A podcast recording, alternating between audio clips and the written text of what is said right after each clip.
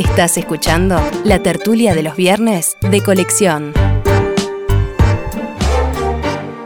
Nos vamos ahora al año 2013. En la tertulia de colección viajamos a un 20 de septiembre de ese año. Seguimos, seguimos con Carlos Maggi, Mauricio Rosenkopf, Matilde Rodríguez Larreta y Juan Grompone. Cambiamos, vamos a otros temas. Los palmares de Rocha corren peligro de extinción. Para algunos esta frase puede parecer exagerada, pero así lo piensan algunos expertos y vecinos de aquella zona del país, el lugar donde se ubican estos enormes bosques de palmeras que son seña de identidad del departamento y que en los últimos tiempos de algún modo han venido reduciéndose. ¿Qué pasa? No se regeneran. Tomamos como base hoy un informe que publicó el matutino en la diaria esta semana y conversamos más temprano con una experta en estos asuntos, la ingeniera agrónoma Mercedes Rivas. Ella señalaba que, según las investigaciones que ella misma ha realizado, está claro que la causa del problema es la forma como se desarrolla en los predios donde están estos palmares la ganadería y la agricultura. Hay que pensar en corregir, en modificar esas formas de producción, no eliminarlas, pero discutir con los productores variantes que hagan que el sistema, este ecosistema, efectivamente sobreviva y salga adelante. Juan estaba muy interesado en este tema, es el primero que lo propuso en el día de ayer. Hace muchísimos años que estoy preocupado, en primer lugar porque los, los dos conjuntos de palmares que hay en el Uruguay son bien distintos, son especies diferentes. Es decir, Butiá en el sur y, los palmares del norte que creo que se llaman Yatay y que continúan, están en el departamento de Paysandú y continúan en Entre Ríos. Los que corren peligro son los de Butiá, que son la, una reserva única en el mundo, es decir, esa especie de palma solo existe en ese lugar. De modo que si se pierde ese palmar, se pierde algo irremediablemente una variedad vegetal irremediablemente, con lo que eso significa para la biodiversidad, para la, para la tradición y también para la arqueología, porque posiblemente eso tenga que ver con la historia de los nativos en, nuestro país. Eh, creo que nuestro país no tiene conciencia de lo que fue la vaca como animal depredador, las reses como animales depredadores. Es decir, como depredador, las reses extinguieron a los venados de campo, o extinguieron o casi los llevaron a la extinción a los venados de campo, algo a subirá, y posiblemente hasta los charrúas. Es decir, de esto puedo hablar bastante, pero creo que no es el momento.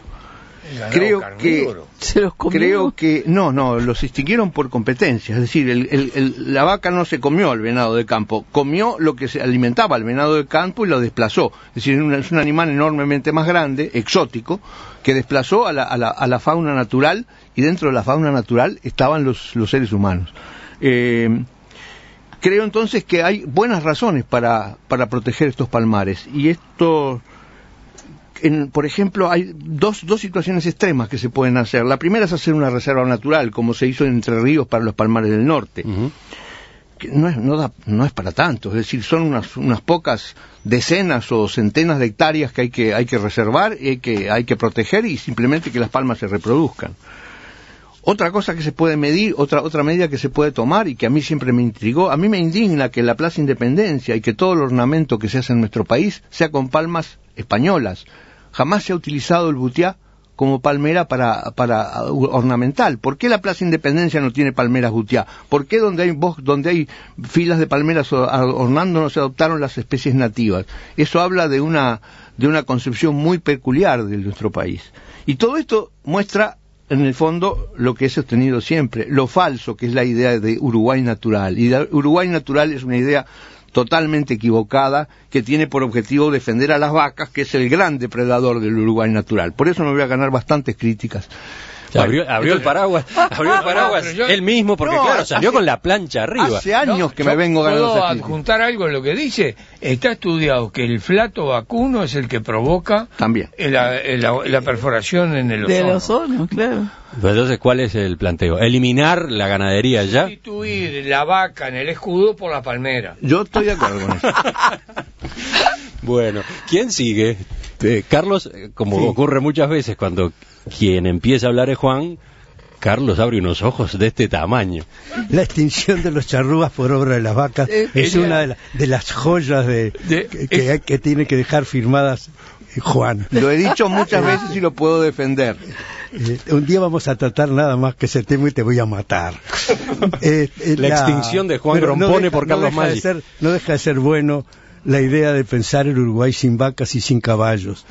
Este, este, los españoles dijeron con toda razón que era una tierra sin ningún provecho. Y, este, y es verdad, estaríamos todavía con, una, con un territorio desierto, porque nadie hubiera podido venir a fincarse acá sin poder comer ni trasladarse. Sin caballos y sin vacas era totalmente imposible. Este, así quedaron tantos lugares desérticos en el mundo por falta de, de explotación económica. Es decir, la economía de acá, hasta 1886, que empezaron los, los alambrados, ¿no? Está- ocupaban el mismo lugar las vacas que las palomas. Este, no se sabe cuándo empezaron las palomas ni cuándo empezaron las vacas, pero pensar de que el Uruguay natural es previo a las vacas es una idea extraordinaria y equivocada. De los jesuitas. Este, yo pienso que con los palmares de, de Rocha se hace un lío de una, que tiene una solución muy fácil que tú citaste en cierta medida dejaste pasar con este pero que yo creo que es el centro del problema del problema si lo que hay es que las palmeras no se pueden reproducir en la situación que están hay que hacer un vivero para crear otra situación ecológica para que las palmeras se reproduzcan es decir, ¿qué tiene que hacer el Estado? Tiene que expropiar mil hectáreas en el medio de los palmares y hacer un vivero nada más que para esa clase de palmeras, para que se pongan de moda y se lleven a Punta del Este y entonces todos los pueblos y ciudades de Montevideo van a tener esas palmeras y el, el palmar de Rocha se va a enriquecer con muchos especímenes todos los años.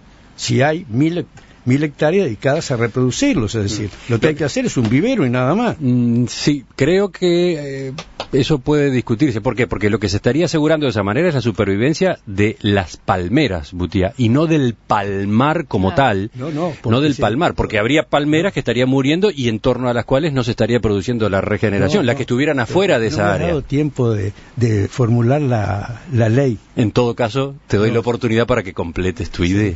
Ese, ese vivero produce centenares de palmeras y quienes tienen campo en esa zona tienen obligación de plantarlas en proporción a la extensión que tienen y a las palmeras que hay, para que lo que subsista sea justamente el palmar. Ahora sí. ¿A dónde ese, ese vivero va a colocar sus especímenes? Claro. en, la- en los palmares que tiene alrededor y los tienen que aceptar forzadamente los dueños de las estancias, porque eso no se puede dejar caer. Hay que ver las obligaciones que tiene la gente que cultiva en Europa y que le toca la, la- la zona del champán y no puede hacer lo que quiere. Tiene que publicar viña de esa, de esa clase.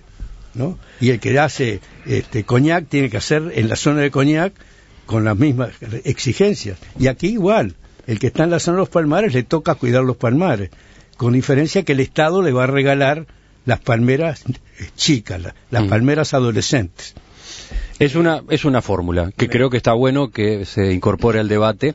Hay otras, como la que proponía la propia ingeniera Mercedes Rivas más temprano, ¿no? Ella decía establecer un sistema de regulación de la ganadería en esa zona que implique que el productor tiene que dejar en la época del invierno Claro. determinados potreros vacíos para que, si en ellos hay palmeras, pues, obviamente potreros con palmeras, se pueda producir ahí Pero, sí Emiliano, el fenómeno que tiende a la Eso- regeneración. un defecto terrible. Cuando la ganadería vuelve a ese lugar, la palmera tiene 10 centímetros de altura. Se la comen o la pisan. Lo que tiene que hacerse es un vivero que ponga palmeras adolescentes de un metro y medio de alto en los campos y esas son inatacables. Yo tenía otra pequeña propuesta. Creo que alcanza con que se, se le pida a la gente que tiene palmares, por ejemplo, que un 2% de su superficie sea alambrada, y alambrada por durante 10 o 15 años, y a cambio de eso se le rebaje la contribución inmobiliaria, Claro, hay que cualquier, cualquier cosa de esa. Claro. Este, claro, el tema es eh, que la capacidad de reproducción que tienen esta, los butiados centenarios estos, este, es impresionante. Lo que pasa que no solo el ganado, porque a veces el ganado no entra, hay una, eh, entre los chanchos salvajes y los jabalíes, hacen, eh, digamos, se alimentan en esa zona y se multiplican, digamos, cada camada de chancha son siete, ocho, es una cosa impresionante y no tiene depredadores, salvo cuando los van a cazar. Ese es uno de los problemas que te dice la gente de Rocha eh, del pique. Y lo otro, tomar medidas eh, de contención, no pensar solamente este, en el IRPF. ¿no? Creo que hay que coordinar las políticas nacionales con las departamentales para preservar esas áreas. Es, es, necesario. El plan de ordenamiento territorial de Rocha va a tener en cuenta eso. Creo que se está estudiando en ese sentido. No creo que haya que verlo como una catástrofe que no es más remedio que soportarla. No es así. Hay medidas para tomar y se harán. Y con respecto a la, vaca, a la vaca, quiero comentar que esa frase tan conocida, más bueno que una vaca, no, no correría para la para Juan no. Para Juan no. No, definitivamente no. No, pero acá lo uno que, que ha convivido con ellos. El origen de una expresión, de, digamos, que ya no se usa, eh, eh, lo dejó en la palmera, quedó en la palmera, ¿no? Se cree que- Ese- ese. ¿Sabes qué origen tiene eso? Este, hay un libro con los naufragios de Álvaro Núñez, cabeza de vaca. Este, él estaba en una isla del Caribe, posiblemente eh, Cuba, y este, estaba con su navío y había llegado en tierra con el chinchorro, con la barca esa que tenía. Y se desató estos temporales que ahora aparecen con nombre y apellido en cualquier momento, este, que destrozan todo. Desapareció su armada, desapareció todo, salieron a recoger en la costa el otro día, eh, y el chinchorro que los trajo, el chinchorro o la lancha que los trajo, estaba anidada en la copa de una palmera. Y, este, y desde entonces se utiliza la expresión de quedar en la palmera que tiene este origen. ¿Cómo aprende uno? Siempre, siempre se aprende. Como pasó más temprano en la entrevista con la ingeniera agrónoma Mercedes Rivas, la audiencia se engancha mucho con este asunto, interesa, eh, apasiona, moviliza, moviliza entre otras cosas eh, a los rochenses Claro. y a la gente de Castillos ni que hablar. Eh, viene este mensaje, por ejemplo, uno de ellos, el de Virginia, dice, el butiá es parte de nuestra niñez en las siestas partiendo coquitos. Después más grandes, en copetines. Ahora hasta comemos chanchos alimentados a butiá. ¿Viste? Y después la poesía, la música, el paisaje. En definitiva, dice, el butiá corre por nuestras venas.